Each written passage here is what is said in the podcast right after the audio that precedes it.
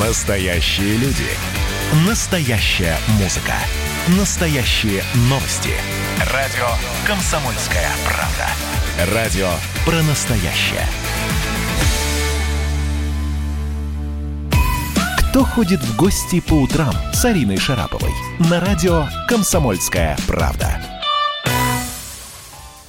Доброе утро, дорогие прекрасные друзья! Как ваши дела? Чем вы занимаетесь? Чем наполнено ваше утро? Чем вы, что у вас на столе во время завтрака? Ну-ка вот сейчас прямо отвечайте, пожалуйста, мне на вопросы, я вас слышу. Эм, я, конечно, не Кашпировский, но тем не менее представляю себе, что, э, наверное, все-таки утром надо позавтракать как следует, потому что это заряд бодрости на целый день. Эм, Здравствуйте, как слышно? А, Тима, как я рада тебя слышать. Надо мне тебе побольше сделать. Послушай, ну ты посмотрела на себя вот в эту субботу? Нет, я получила огромное количество звонков, Дима. Мне все Но... позвонили. Я думаю, что какие-то цифры были зашкальные, но у тебя всегда очень высокие цифры, мой друг. Э, и э, ты знаешь, э, сказали, что Шарапова вытянула все вопросы, что мой партнер оказался недостаточно эрудированным, а я, судя по всему, оказалась, Дима, слишком, как тебе сказать, мягкотелый. Я послушалась мужчину и отдала ему право слова. Ну, Дим, ты помнишь, какая была игра, когда мой партнер в программе в твоей «Как стать миллионером» мне говорит, я читал. Он мне говорит, я читал. Когда человек говорит... Это был Юлий Гусман. Нет, это у меня был ведущий, видел видео э, Саша. Это я Саша да. Смол, да? Да, Саша Смол прекрасный. Нет, ну, я помню, как ты с Гусманом тоже. Ну, с Гусманом я его вытягивала, помнишь, сколько? Да что ж такое-то, Дмитрий? Что ж мне таких мужчин-то все подсовывают, которых я вытягиваю бесконечно, а? Но это просто... У каждого свое. Послушай, но я про очки больше. Ты про очки, а у меня сейчас другие, Димуль. Да, вот те вот мне очень... Те, да. Ты знаешь, из них уже вылетело стекло, когда я переезжала в Крым. Я так плакала. У меня все спрашивают, как называется фирма тех очков, которые так... Да, да. Я вам должна сказать, уважаемые радиослушатели, что слово Дмитрия Деброва, оно имеет какой-то магический характер. Дмитрий Дебров, а именно он сейчас у нас в эфире. Именно к нему я пришла с чашечкой чудесного, вкусного кофе. Вот с такой вот чашечки чудесной от хохломы. Вот такая, представляете, красота. Пойди, Очень красиво. Хохлома, да. Так вот, э, именно в эти самые секунды Дмитрий находится в своей прекрасной студии. Насколько я понимаю, это твой второй этаж, да, Дима? Совершенно твоя, правильно. Твоя домашняя аппаратная, в которой ты проводишь большую часть своего времени. Совершенно точно. А, а не только пожалуйста. я, но уже и Федя, и Саша, и да. Илюша, уже все там проводят время. Что особенно, дорогие радиослушатели, мне а, любо, как говорит мой друг Дима Дебров, так. это то, что Дмитрий становится, стал потрясающим отцом. И вовсе не потому, что это пандемия и карантин, как э, мы выяснили за эти несколько месяцев, что многие мужчины стали потрясающими отцами именно за эти три месяца. Это произошло именно в тот момент, когда Полина Деброва родила первенца Дмитрию. Все, у него сорвало крышу, да, Димуль? Как это это вот точно. Как да чтобы крышу а, так не скажешь, Орешечка. Все-таки мужчина, в отличие от женщины, должен рано или поздно поумнеть и взяться за голову. Вот тогда не надо никакой нам крыши. А мужчине ведь следует обеспечивать гнездо, поэтому он должен с полным сознанием своей ответственности решиться на то, что вот сейчас от этой женщины в этот час своей жизни он хочет и имеет право родить ребенка. А дальше уже вот и студия, все, пожалуйста, пристегивается удивительно как, а? И пошел потом второй, а потом третий. И Но во всем видишь... мне хочется дойти до самой сути. Писал да. просто. Что же мы будем останавливаться на полумерах? Странно. Дорогой это. Дима, а что ты чувствуешь э, в качестве... То есть ты привык уже, конечно, за эти долгие годы. Сколько сейчас старшему Сашеньке уже? Десять. Десять, да, уже десять. Сколько, собственно, моему внуку? Вот чем отличается мужчина от женщины, ты понимаешь? Вот. Но не, мы не об этом, а о том, что э, вот 10 лет э, ты э, вот мужаешь как отец в том числе.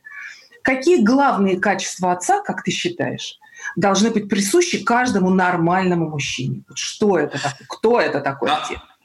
Хороший вопрос. Арешечка, давай договоримся, что мой ответ никаким образом не катехизис, не хрестоматия, не уголовный кодекс. Это мои а, размышления. Их можно отринуть, потому что надо бы в 60 завести пятилетнего ребенка, а тогда уже и слушать этого Деброва. Раньше же идиоту это в голову не пришло.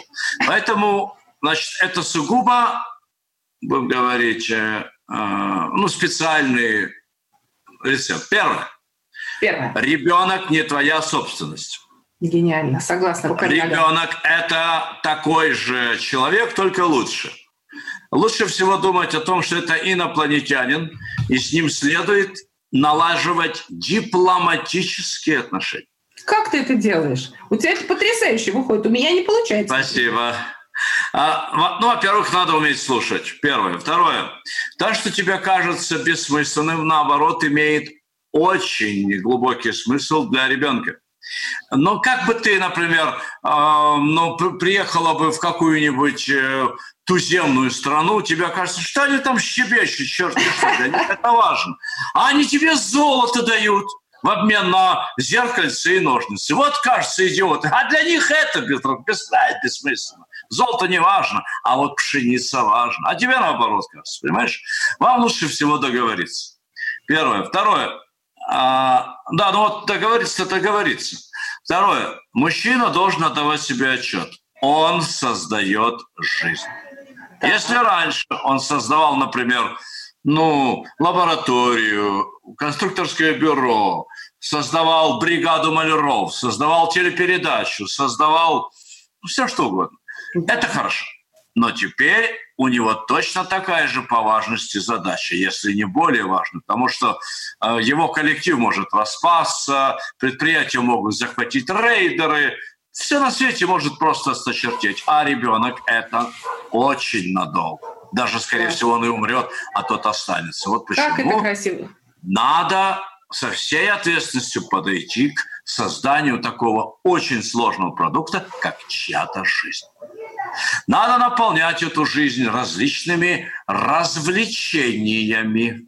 Хватит конючить, хватит строгости. Не горбись. Где руки? На столом руки. Ты выучил Надо. уроки. Надо. Послушай, это сделают и без тебя. Ну как? Сначала попробуй сделать ему весело. Остальное все потом. В чем услады нет, так то и бесполезно, говорит нам Шекспир. Он недалек от истины. Ух ты, как ты размышляешь. Сколько Не я, это Шекспир, это украшение строптивой. Пусть бы пересчитали. Фантастика. Аришечка, и здесь третье, еще одно отцовское важное размышление, важное для многих. Не секрет, что главный вопрос, главная проблема современной школы в одном. Все остальные, кстати, не обязательно все время. Всегда школа ну, да. занималась одним и тем же набором вопросов. Сегодняшняя школа отличается одним. Главный вопрос, что делать с iPad. О, Главный скажи вопрос, мне. Что делать с планшетом. Вот что. Скажи. Попробуй у него выиграть в честном бою. ну Запретами не обойдешься. Ребенок умнее, чем ты он обязательно найдет возможность где-нибудь заняться любимой игрой. Конечно. Например, рассерженными птицами. Он тебя обманет. И не таких обманывали. Что же делать? Выигрывать у iPad. А я показываю что-нибудь безумно интересное, гораздо более интересное, чем электрическая картинка. Дмитрий Дебров показывает что-то необыкновенное и отвлекает детей от iPad. Это грандиозно. Единственный способ. Смелый очень. Ну, например, что, ну, ну, ну, ты ну, показываешь бит... ему 5 тысяч рублей. Нет, я показываю ему битлов. А это очень смешно. Например, я показываю ему, как приблизительно следует танцевать твист так, чтобы ходили обе ноги, и тело летало практически по воздуху. По всем троим. Я, например, учу их петь, но вот как. У нас есть несколько детских песен. Слава богу, сегодня «Будь здоров» какая, как бы сказать, ну, индустрия детского да. развлечения. но только я учу их самостоятельно импровизировать на заданный текст. Ну, например, вот известная детская э, песня. Вот а, маленькая птичка, чик-чирик, чирик-чик-чик. А я говорю, ну давай, вот это наша мама. Как она делает? Хрю-хрю-хрю, хрю-хрю-хрю. Отлично. Вот это наш папа. А он как? И дети поют буль-буль-буль, буль-буль-буль. Это вместо Значит, айпада. И они тебе сами говорят, папа, давай вместо айпада побуль-булькаем. Да, что сегодня будем петь, танцевать или что? Ну и, конечно же, наши с тобой загадки. Старая добрая э, штука, загадки, это здорово действует. А вот, например, Арина Яна, вот вы кандидат наук, а скажите мне, пожалуйста, вот эта детская загадка, на прошлой неделе мы с детьми ее разгадывали. Чем их больше, тем вес меньше – вот, э, ну, понимаешь, у меня философский факультет Московского государственного университета. А, э, действительно, я кандидат социологических наук. Знаешь чего? Но все остальное я не готова ответить. А ты говоришь, что дети глупее, чем мы. Вот, пожалуйста, кандидат наук признает, что детскую загадку не может гадать. Арина Яна, это дырки. Ну, например, а, например, иллюстрация в сыре. Чем дырок больше, тем вес сыра меньше, не так? Какой ужас, Дима! Это очень сложно. Это очень тяжелый физический Продолжение через несколько минут. Кто ходит в гости по утрам с Ариной Шараповой? Физкульт-привет, страна! Как ты? Сидишь дома? Хочется подвигаться – Мастер спорта, фитнес-эксперт, автор книги «Хватит жрать и лениться» Эдуард Коневский расскажет, как не набрать лишние килограммы в изоляции, как правильно заниматься фитнесом в домашних условиях, может ли спорт быть опасным и как сделать его полезным. О здоровом образе жизни актуально, но не навязчиво. Не ленитесь, подключайтесь. По субботам в 10 утра по Москве. На радио «Комсомольская правда». Кто ходит в гости по утрам с Ариной Шараповой? На радио «Комсомольская правда». Дмитрий Дебров, а именно он сейчас у нас в эфире.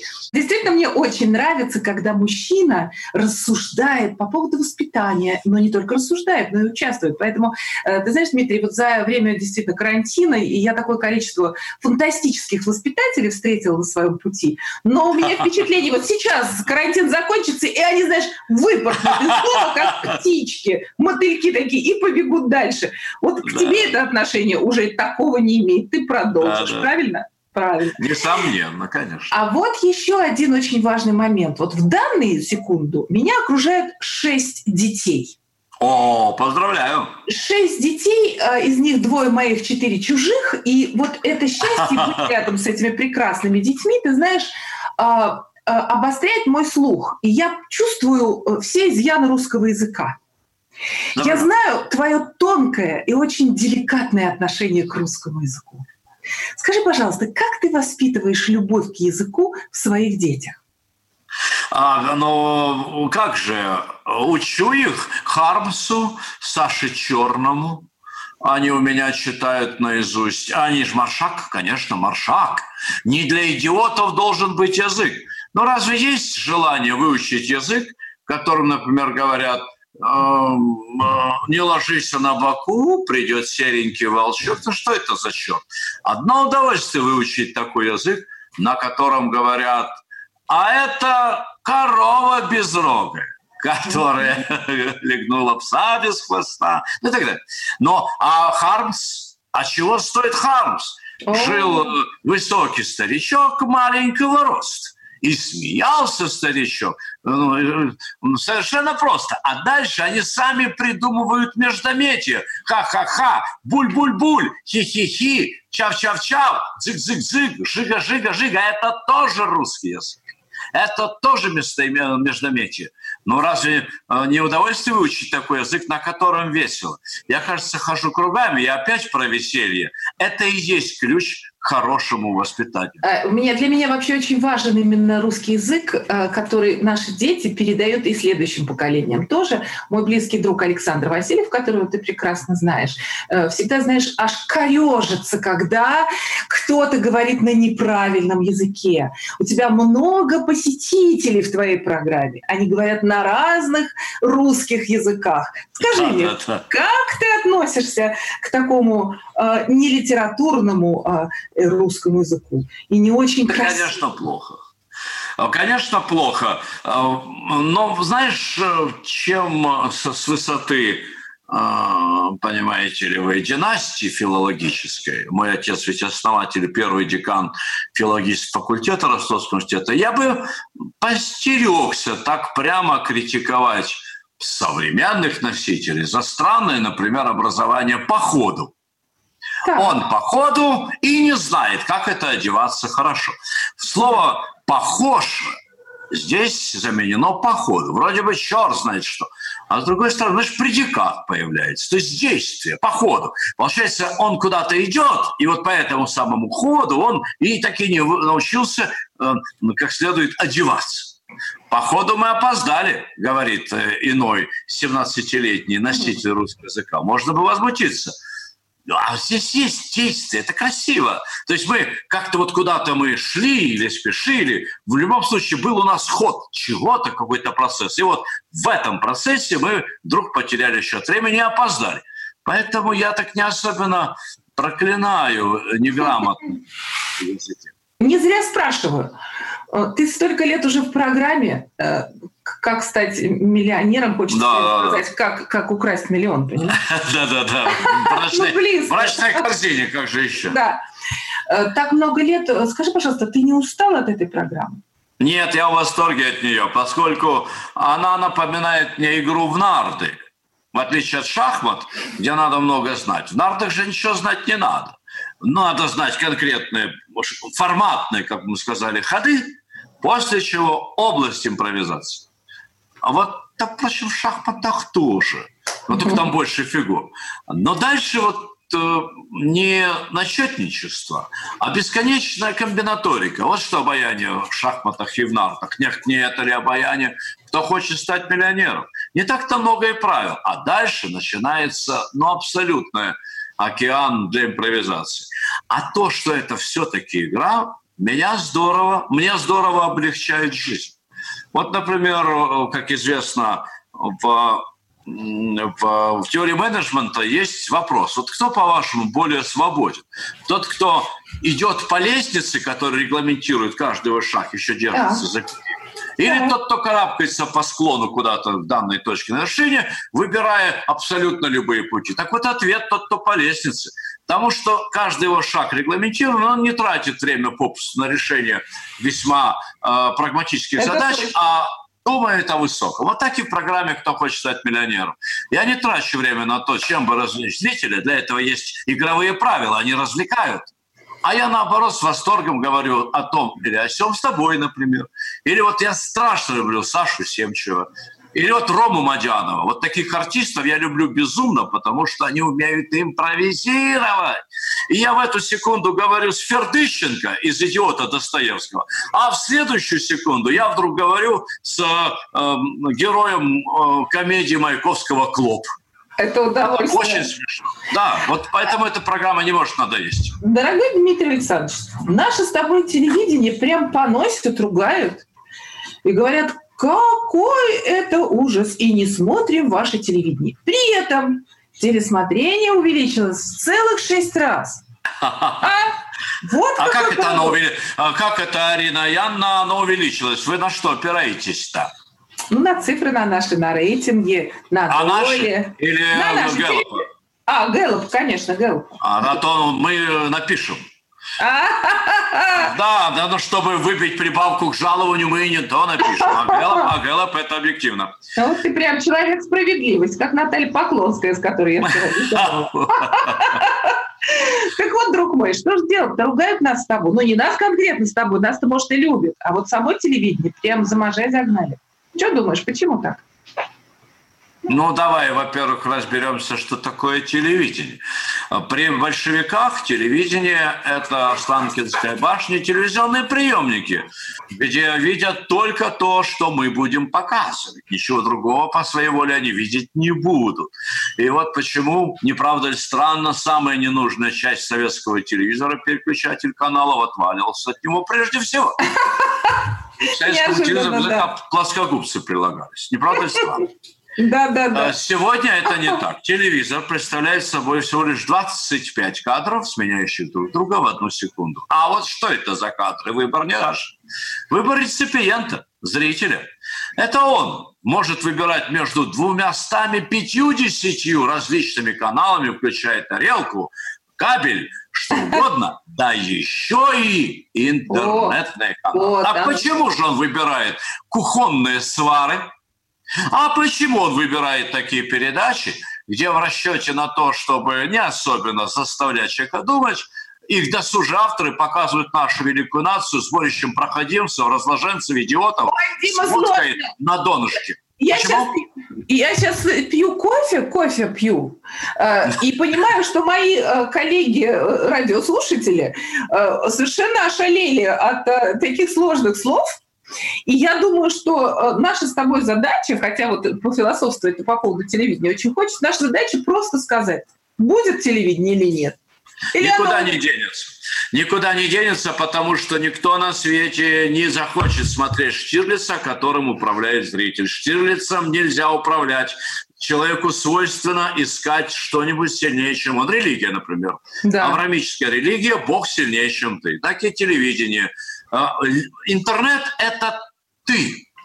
Ты вот то, каковы истории твоего э, хождения по интернету за последнюю неделю. Посмотри историю своего браузера, вот ты оно и есть. Это, это правильно. Интересно. А, я а вот да, интересно, да, чтобы какой-то в Москве был бы великий человек, который бы нами управлял. И он есть, не пьющий, не курящий, говорящий добрые умные вещи. Вот зачем нужно телевидение, и оно есть.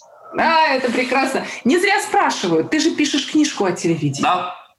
Скажи, пожалуйста, когда у нас будет такая честь и возможность увидеть эту книжку, почитать, подержать Но... в руках? Надо бы вообще-то заканчивать в этом году обязательно. Дим, я вообще-то тебе хочу пожелать всего самого хорошего, ибо тебя очень люблю. Как Дайма. и миллиарды наших телезрителей, которые слушают радио «Комсомольская правда» не только в России, Взаимно. но и за рубежом. А, желаю тебе а, побед. И а, будет возможность, приезжай в Крым, потому что вот сюда как раз сегодня приехали твои близкие друзья. И мы сейчас с ними пойдем на пляж потому что это утро должно быть проведено прямо на пляже. Ой, я забыла тебя спросить. Коронный вопрос. Что ты на столе держишь на завтрак? Что ты ешь по утрам? Только йогурт. Да, Аришечка, я боюсь, я плохой собеседник. Я же худею, кому же нужен толстый я телевизор? Я забыла! Он же вызовет классовое отторжение у зрителя, как результат падения рейтинга. Поэтому приходится йогурт держать на утро.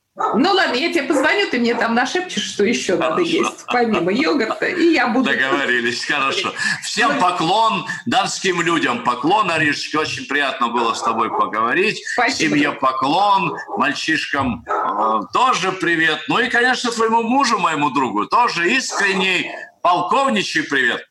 Спасибо, друг, э, и тебе тоже. Привет от всей страны вместе с твоей женой Полиной Дедовой. Пока, дружочек. Счастливо, счастливо. Дорогие друзья, с нами на связи был наш любимый Дмитрий Дебров. Сам Дебров. Пока!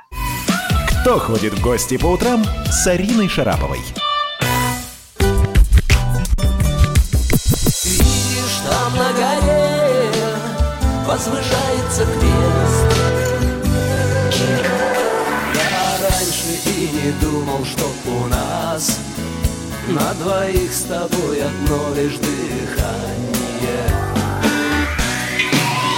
Ален Делон говорит по-французски Комсомольская правда. Радио поколения Наутилуса Помпилиуса.